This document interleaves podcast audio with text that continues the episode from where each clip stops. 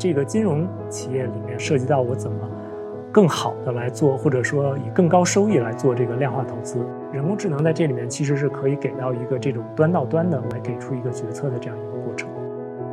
那我们其实有开发。怎么用这种深度学习的方式，能够更好的从这种复杂的或者说多种多样的数据里面，来提取真正有意义的投资信号？整个金融市场是一个非常动态的一个市场，我们的 AI 模型是能够做到，